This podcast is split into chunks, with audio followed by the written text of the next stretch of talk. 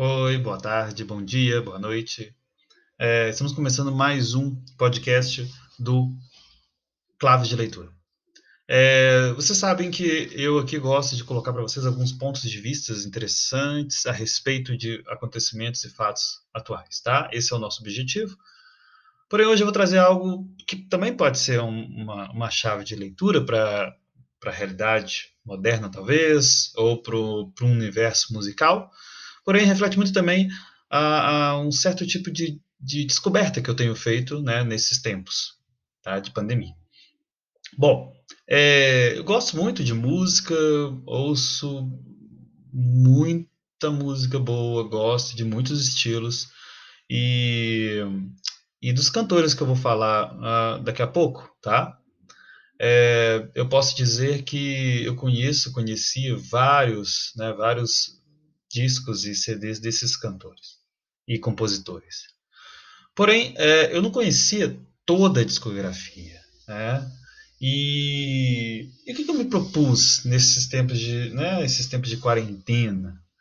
É, eu me propus algo que talvez para uma grande parcela da população fosse um pouco difícil, porém, é, eu acho que se apertar um pouquinho, se forçar um pouco, eu acho que dá para a maioria das pessoas, tá? É, eu me pus a conhecer, a pegar um, um grande compositor um, ou um grupo de compositores, né? Dependendo do tamanho da discografia, eu me propus a, é, a conhecer mais a fundo cada cantor, compositor durante um período de um mês. E eu comecei em maio, foi muito, foi muito, é, digamos, improvisado, foi muito assim imprevisto, tá? Não, não era nada, né? O começo foi muito assim inusitado. Eu estava escutando músicas, né? De é, procurando playlists diferenciadas. É, a playlist é algo que eu realmente não curto tanto, mas é, depois eu vou explicar sobre, né? É, e aí eu estava procurando, e aí eu encontrei ah, um disco antigo do, do Bob Dylan, e, e aí eu lembrei disso, falei, gente, nossa, eu sempre falei, um dia eu vou fazer toda a discografia do Bob Dylan, e, e, mas eu nunca encontrava tempo, nunca tinha tempo, então eu, eu arrumava esse, esse argumento, né? E aí eu falei, ah, olha, já estou em maio, estou no meio da quarentena e agora essas desculpas não não servem mais, não é possível, né? E eu me propus a ir lá atrás, tá? Lá no primeiro disco do Bob Dylan, né? E escutei, adorei, claro. Aí alguns discos eu conhecia, não todos, mas alguns eu conhecia. E aí eu fui e procurei, tá? A uh, toda a discografia do, do, do, Bob e comecei a escutar um disco tá, por dia. Né? É, gostei da ideia em maio e aí em junho eu coloquei para mim mesmo uma proposta uh, mais ousada. Eu tenho, é, eu, há vários cantores brasileiros que eu gosto muito e que tem uma vasta discografia e que eu não conhecia todas todas as músicas, todos os discos, né? E eu propus assim, agora vou conhecer. O primeiro que foi escolhido foi Caetano Veloso, é, não por uma grande paixão, eu gosto muito dele, mas não é uma grande paixão. É, foi algo, não sei, não lembro bem. Não sei se foi meio sugerido, se apareceu em uma das, das sugestões e eu achei interessante. E eu falei, ah, vou começar pelo Caetano. E eu comecei, passei junho inteiro praticamente escutando todos os discos é, de Caetano Veloso, desde o primeiro tá, até o, os últimos e participações que ele fez com outros cantores, etc. E devo dizer que foi, uh, e foi praticamente uh, um disco por dia, tá? É, aí alguém poderia falar, como eu mesmo argumentaria se fosse ano passado é, nossa, mas um disco por dia é muita música, né, ao longo do, do mês, então pode ser que fique denso, pode ser que fique chato. Então, é, olha, eu sou uma das pessoas hum, hum é, é, que mais fácil se entediam, sabe? Quando alguma coisa é chato. Falo com você que já teve coisa e fala, gente, eu não aguento mais isso.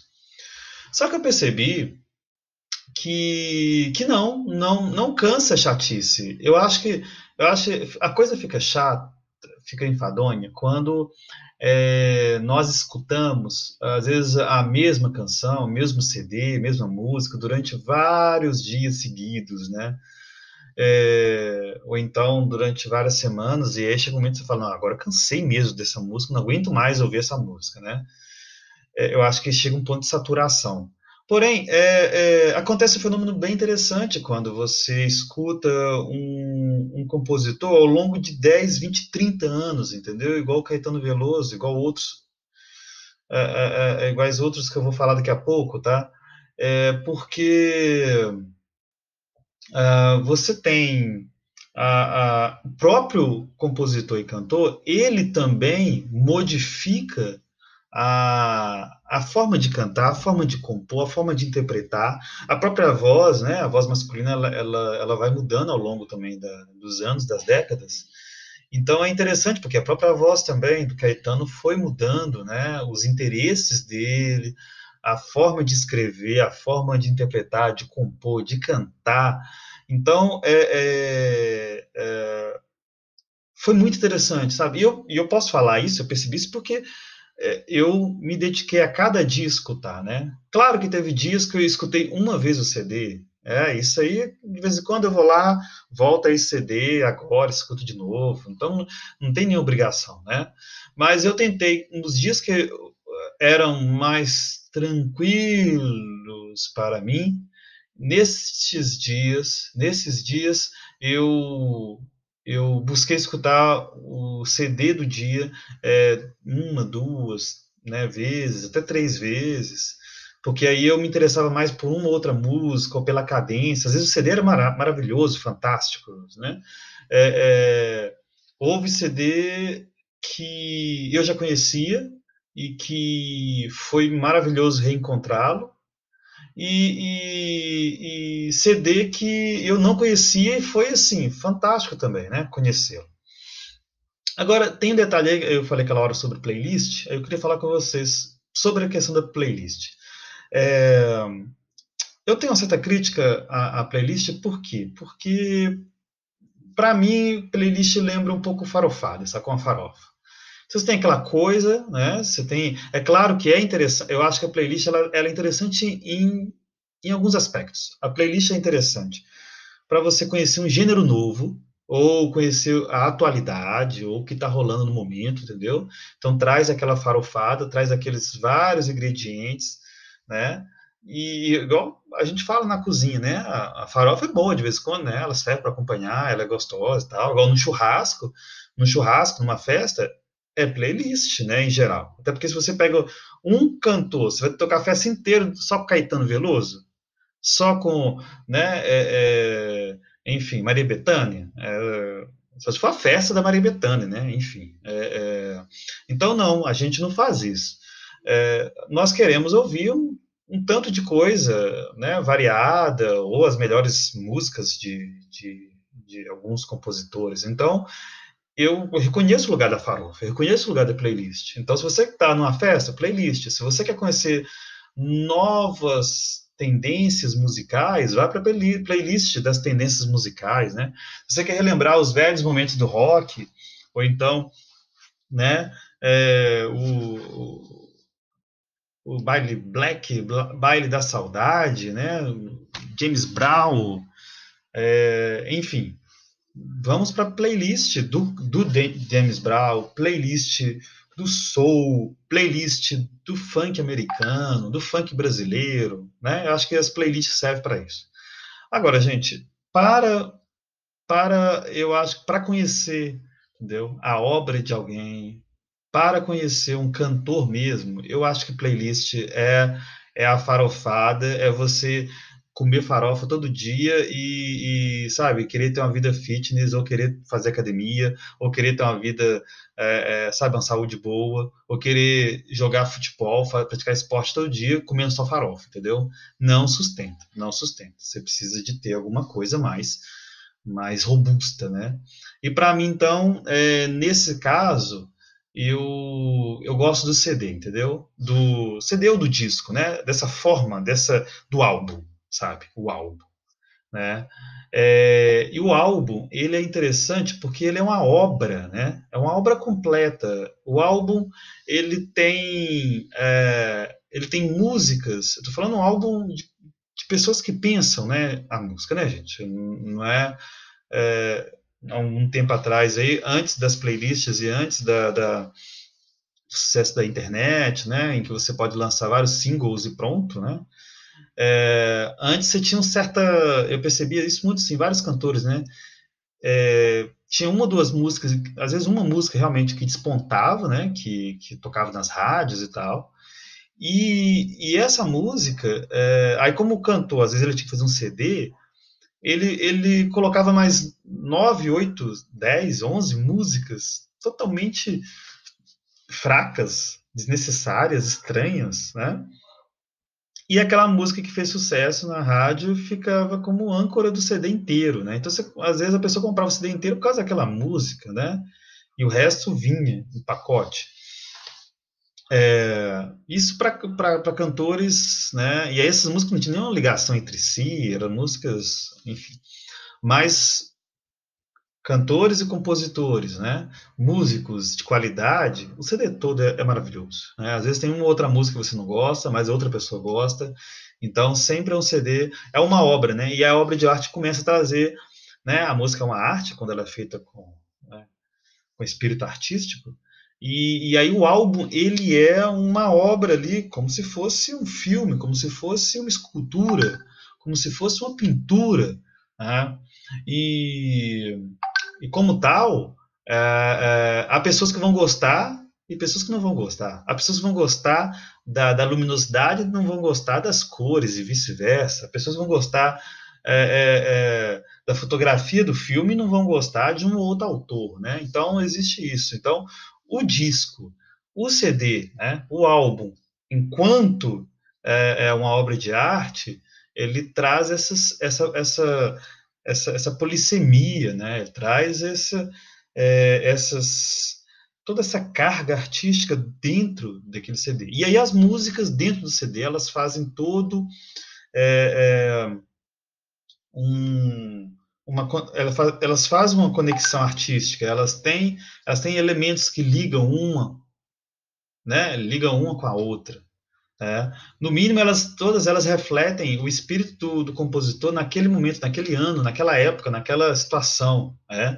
Por exemplo, um, um compositor que, tá, que, está compondo nesse momento de, de, de pandemia, né, em 2020, de certa forma as músicas vão trazer esse espírito desse momento, né? Um álbum, um álbum bem feito, né? ou um álbum que, que comece a ser produzido esse ano e termine ano que vem. Né? Então, ele vai trazer essa carga, né? E, e, e, é isso, assim, eu acho que né, como um trem que chega e nos e impacta nossa, nossas vidas, né, é um CD bom, é um CD de qualidade, é aquele CD que chega e que você é arrebatado, você né, é, choca-se contigo, né? choca-se com o seu corpo, é, esse, essa, essa potência artística, essa potência musical. E que eu acho que não acontece quando nós temos uma playlist, né? Bom, é, agora o interessante e aí é, uma outra coisa que e aí outra coisa que eu não sabia que eu fui descobrir agora, justamente com esse com essa proposta que eu tenho feito para vocês, é que quando nós é, fazemos tá, um percurso pela obra do compositor ao longo dos anos e você faz essa ordem cronológica, essa, você faz essa escutatória né, cronológica, cada, no meu caso, cada dia, né, você pode fazer isso, você pode escutar três CDs diferentes por dia também, você potencializa, se você tiver a alma aberta para isso, tiver o ouvido aberto para isso, você pode escutar três. A ideia, na verdade, é o seguinte: é, durante o período, você, claro, ter tempo para sintetizar tudo, mas durante o período você escutar é, as obras desse compositor, desse cantor, tá? É, cronologicamente, uma depois da outra. Né? Se for possível, é até fazer interessante fazer o contexto, né? De você, ó, isso aqui foi feito em 67, esse 68, esse 69, esse álbum 70, esse álbum 71. Qual que é o tema em 68 e 69, né? Ou então 67, quando não existia censura ainda, né? Mas estava num, já estava num, num período mais complicado da história do Brasil. 68, e aí, 69, quais são as novidades que o CD traz, que as letras trazem? Em 70 71, né?